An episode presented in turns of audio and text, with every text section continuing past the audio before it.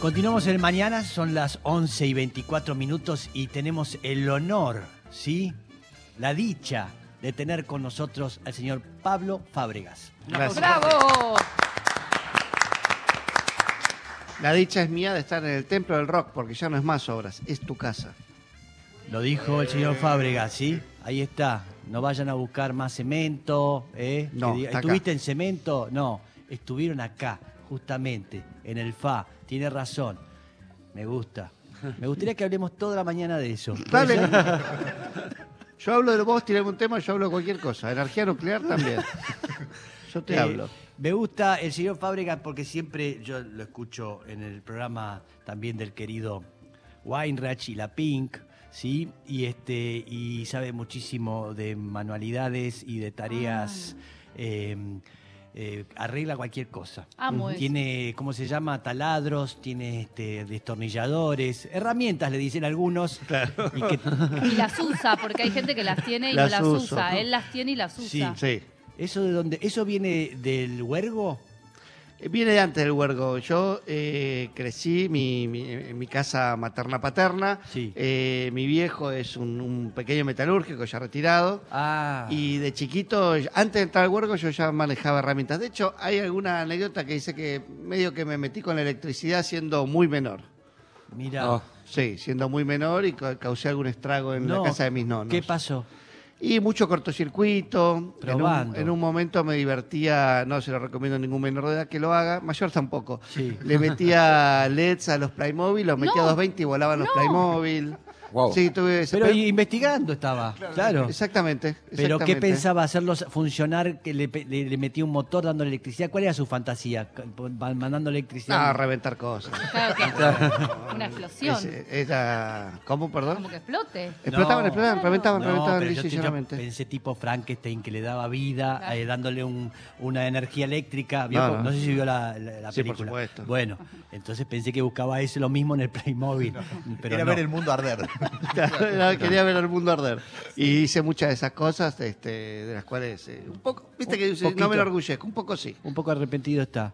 Pero bien, ahí arrancó y ahora lo entiendo todo. Sabe un montón. Arregla todo lo de su casa.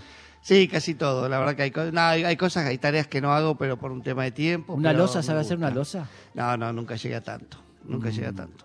Tengo un amigo mío que hizo la calefacción de su casa. Ah. La instaló él y bla, bla, bla, todo. Y le digo, ¿y cómo anda? ¿Cómo el orto? No. Pero la hice yo. Claro, Hoy claro, en con día en su orgullo. casa hace mucho frío en su casa, Sí. pero tiene unos radiadores hermosos. instalados por él. Y lo Pero- conectó como el Pero, ojete.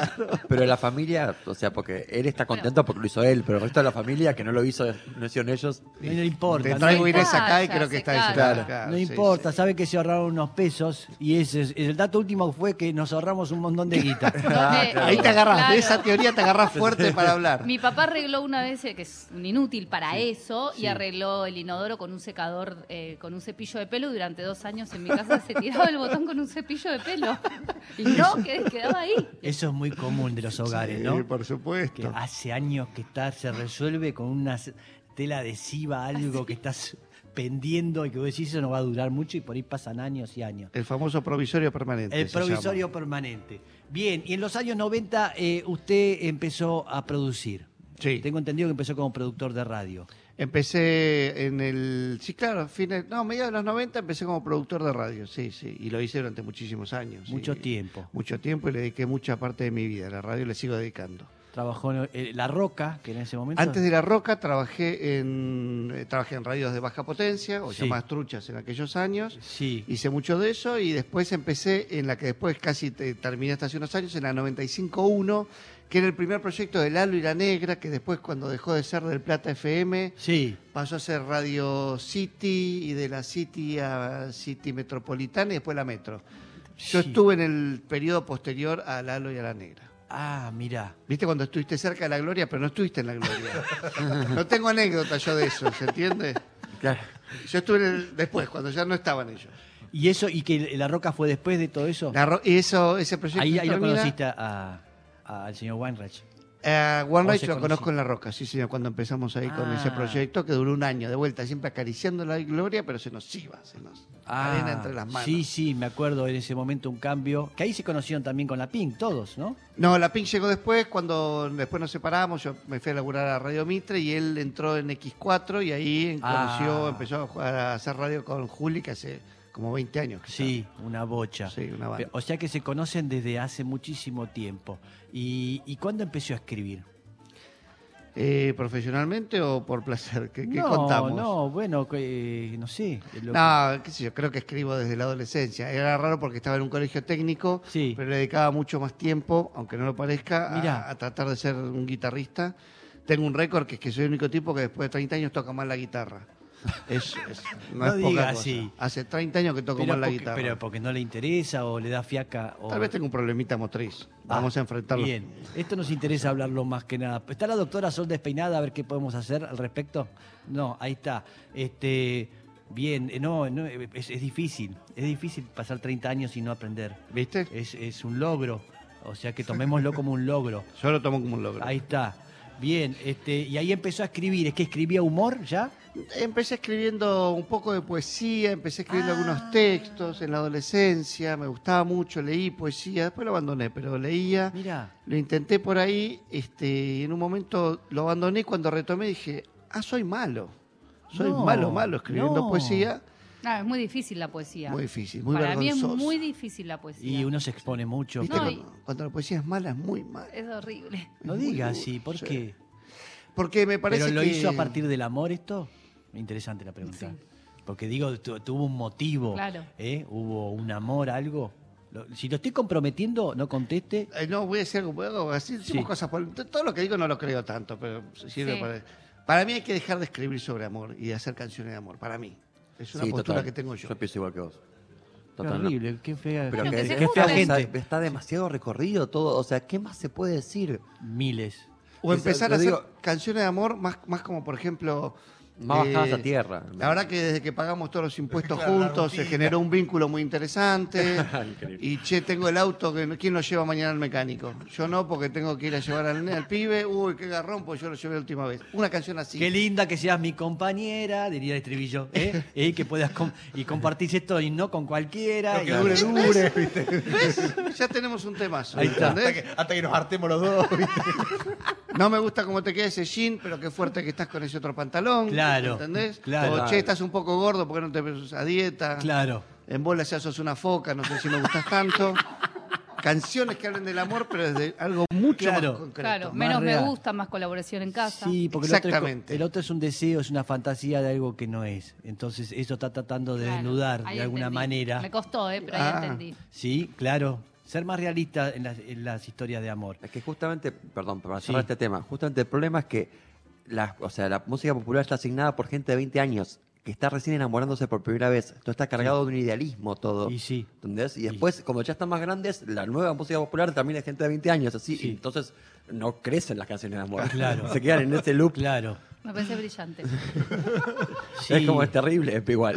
sí, Brillante, pero me parece desilusiona un poco todo. Me parece que es inútil haber venido a la vida después de escuchar todo esto. Sí. Pero bien, este, inestable.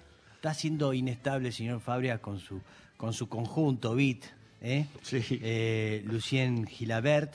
Lucien Gilabert, está, Sí, lo tengo Gilabert. también acá a aquí. Ranatronic, alias Miguel Angelcino, porque Sí. su nombre es Ranatronic y su alias es su nombre real, ¿se entiende? Ranatronic. Ranatronic, sí, y después también hoy no estemos, pero está eh, Brian Eiliff y Maxi Bota, que son eh, dos bateristas, no es que tocamos dos, se van turnando. Ah, ok. Ah, Pues la pandemia nos dejó esto. En un momento, vos sabés que yo llegaba al teatro y decía, ¿quién vino? sí. Y me decían, yo no tengo COVID, yo no tengo COVID. Y se Ah. presentaba una persona, me decía, hola, ¿qué tal? Yo soy Mauro, vengo Sí. a tocar el bajo, ¿ah? ¿qué tal, cómo andás? ¿Qué tal? Porque nos iba, viste, en época de COVID Sí, se te mancaba la, la- Y la sí, compañía todo el tiempo. y sí. Así que ahí después nos quedamos con dos bateristas. Dos bateristas, qué raro. ¿no? ¿Eh? Ahí en el Paseo de la Plaza. Génesis Paseo en la la época claro. tocaba con dos bateristas, Phil Collins y, y el otro. El otro, claro. Y el otro, que no es Phil Collins. No hubo varios. Eh, sí, ya no, estuvo eh, eh, Ruder- eh, uh, me olvidé. Bill Breford, eh, eh, no, Thompson, Chester Thompson, Chester Thompson, que tocaba con Franz Zappa. A ese no lo Sí, conozco. Yo sí, tampoco. gran baterista. Y, y- y Bill Bradford. Bill Bradford, que era el baterista de Cream, de, bueno, Cream Crimson, ahí está. Eh, tocaron, nos complicamos, discúlpeme, ¿eh? Sí. No, no, no, Largó dos bateristas y, y me llevó. sí. Recordemos que está en el Paseo de la Plaza. Sí. Paseo de la plaza. Sí, están los el sábado 13. 13, de agosto, ¿sí? Este fin de semana justo hacemos doble porque el lunes es feriado, así que Claro. hacemos Ah, 13 y 14. Metemos ok. el domingo Caramba. también ahí. 13 y 14, o sea, el sábado 13 y el domingo 14 a las 22.30 en el Paseo La Plaza. Ahí lo pueden ver al señor Pablo Fábregas y su conjunto. Y el sábado Sí, sí. 27 de agosto también. 27. También. ¿Qué es? Hace, eh, hacen este de temas stand-up y, y música. eh, Es una hora, de- o sea, es una hora 40 de comedia en el Sí. que además eh, musicalmente pasan cosas. Son creo Ah. que cinco canciones, si no me equivoco, cinco o seis canciones. sí, Eh, y, pero básicamente es una hora de comedia, por supuesto. Claro. Estoy Sí. yo hablando, diciendo giladas. sí. Eh, pero la verdad que la banda se afianzó y ahora se transformó en una parte muy linda de la, de la obra. Bien. Musicalmente pasan cosas lindas. Qué bonito. Ahora este, eh, han venido y eh, ahora en un corte se van a preparar y van a estar haciendo música. ¿A dónde quiere llegar escribiendo? Porque ha escrito para distintas personas. Sí. Se ha puesto, mm, digamos, tiene una tarea que es bastante única, eh, porque es bastante personal en lo que hace, que tiene que ver con el Sí. mundo del stand-up.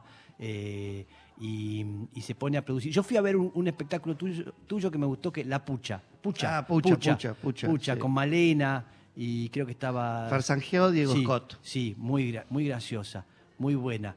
Este, y, pero veo que escribís para otros. escribís- eh, ¿Cómo es ese servicio?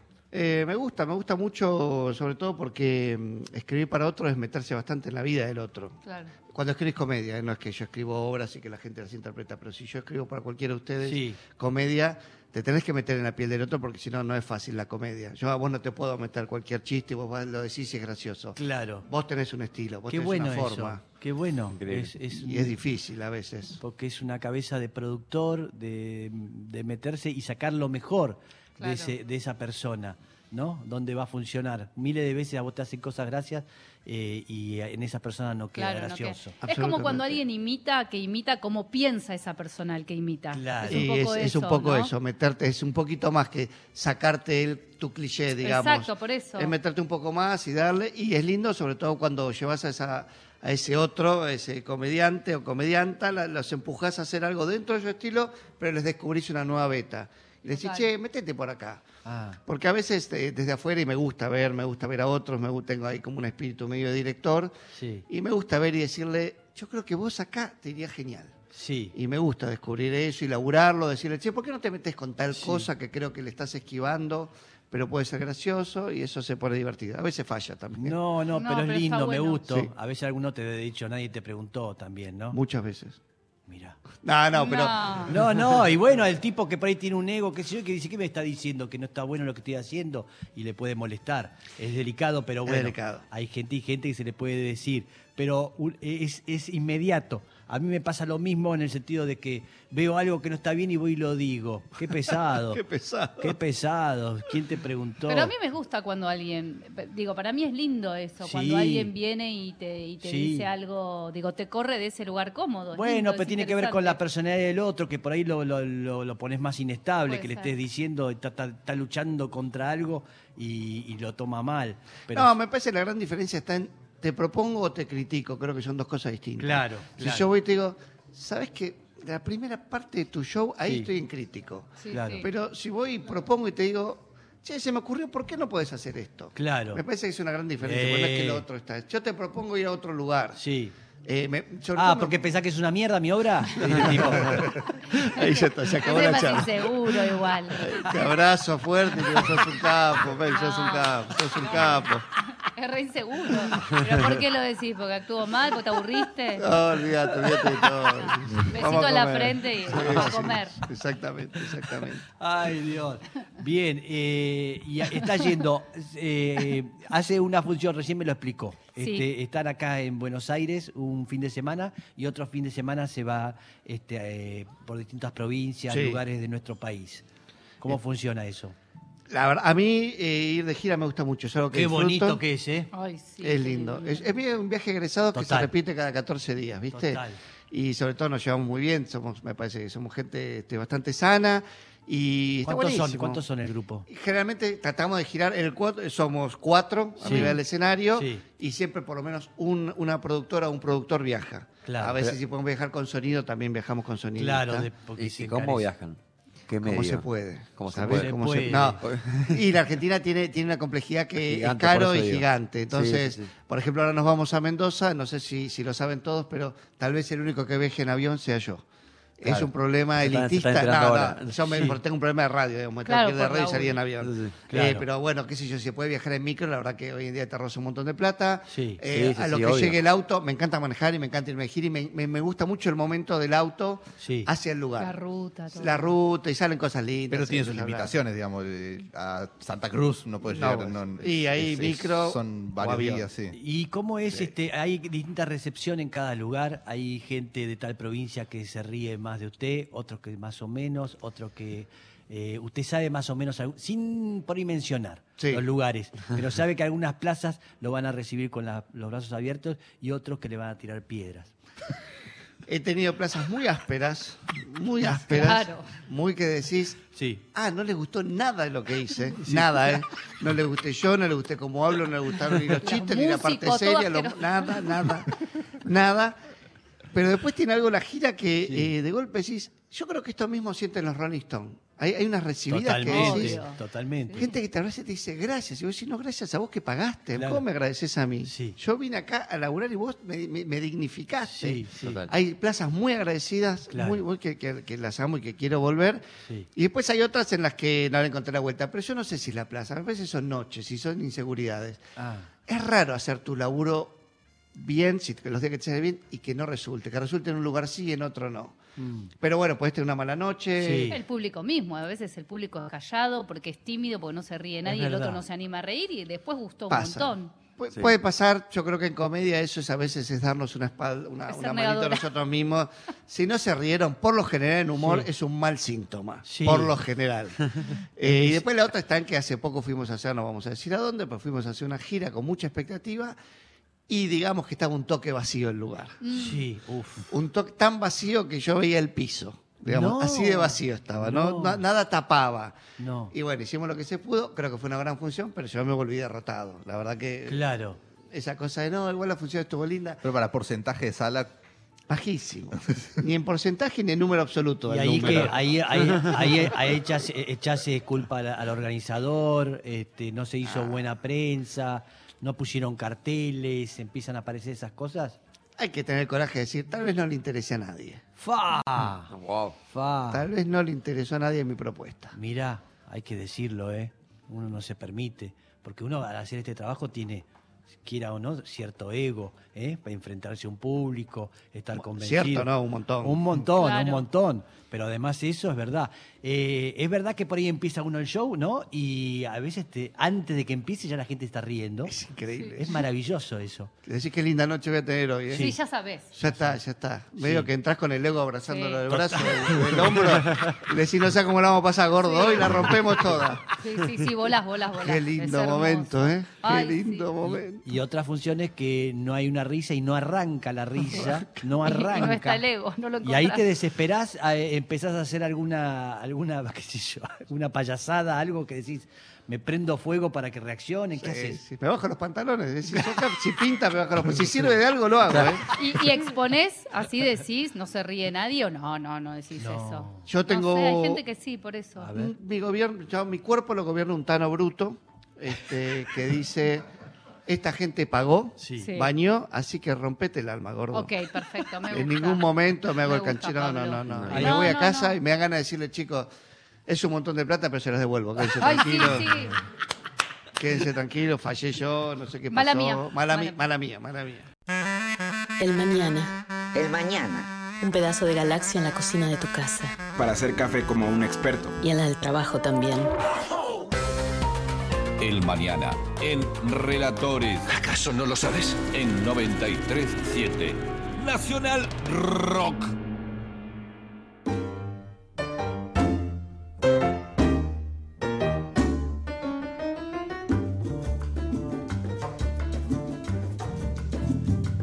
Seguimos en el mañana, sí, eh, siendo las 12 menos 5 minutos por ahí. Por ahí, no hay que ser tan, tan, tan exacto dando el horario. Odio la gente que te da preciso, el horario preciso. ¿Eh? Menos, menos, por ahí, es por ahí, 12 pero es por ahí. Seguimos acá con el señor Pablo Fábregas y, y su, su conjunto, Conjunto Beat. ¿Tiene un nombre el, el grupo? En un momento nos llamábamos todo por línea cuando empezamos porque Claro. no había un equipo, era todo por línea. todo por línea y que salga como salga. Y los sonistas me decían, pero no querés un equipo, todo por línea. Todo hermano. por línea. Todo por línea. Que tiene una simplificación, pero no es el mejor sonido. Pero Yo bueno. tampoco tengo el mejor oído. Mex, Ahí está, que- listo, A mí cuando me dicen, che, pero esa distorsión no es un poco electrónica, no sé de qué me estás hablando. Ahí está, perfecto. Bien, así que pueden ir este, este sábado, eh, a la, este sábado y domingo van a estar, pues justamente como bien dijo Pablo, el lunes es feriado, a las 22.30 en el Paseo La Plaza. 23.30, perdón, ¿eh? Es 23. Ah, 23.30, perdón, no, lo cometí yo el error. ¿Sí? Estaba bien escrito. 23.30, eh, el, tanto el sábado como el domingo 23.30, ¿sí? En el Sí. Paseo de la Plaza eh, tienen, deben ir a verlo, ¿sí? Este momento que necesitamos este, alegrarnos un poquito, ¿vio? Así que viene bien. Eh, vamos a hacer música. Vamos a hacer música, eh, eh, preparamos, digo preparamos porque yo ensayo todo, de Sí. natural no tengo nada. Sí. Eh, primero vamos a arrancar con una canción que es la canción que me gustaría que suene en mi velorio. En tu velorio, Sí. interesante. Sí. Dárquela. ¿Vamos? Sí. Mis logros más audaces una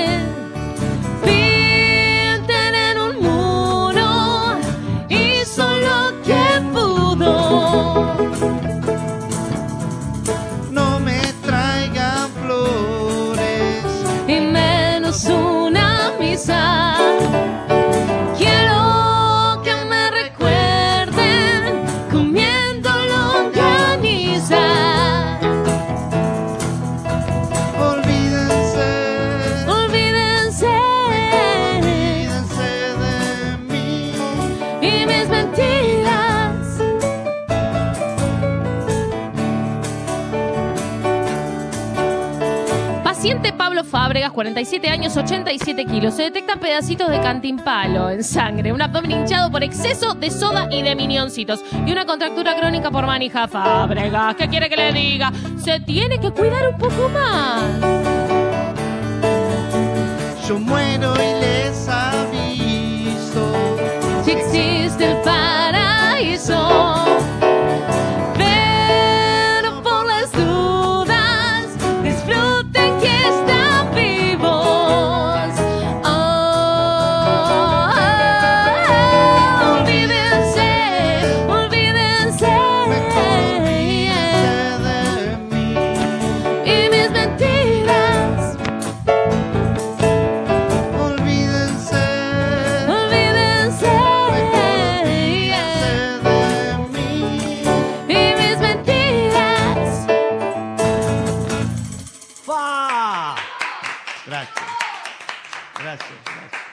Olvídense, ahí está. Uy, nos estamos ya yendo. Eh, bien, nos vamos a despedir, pero vamos a seguir transmitiendo por YouTube eh, un tema más que vamos a hacer con Fábregas y los en línea.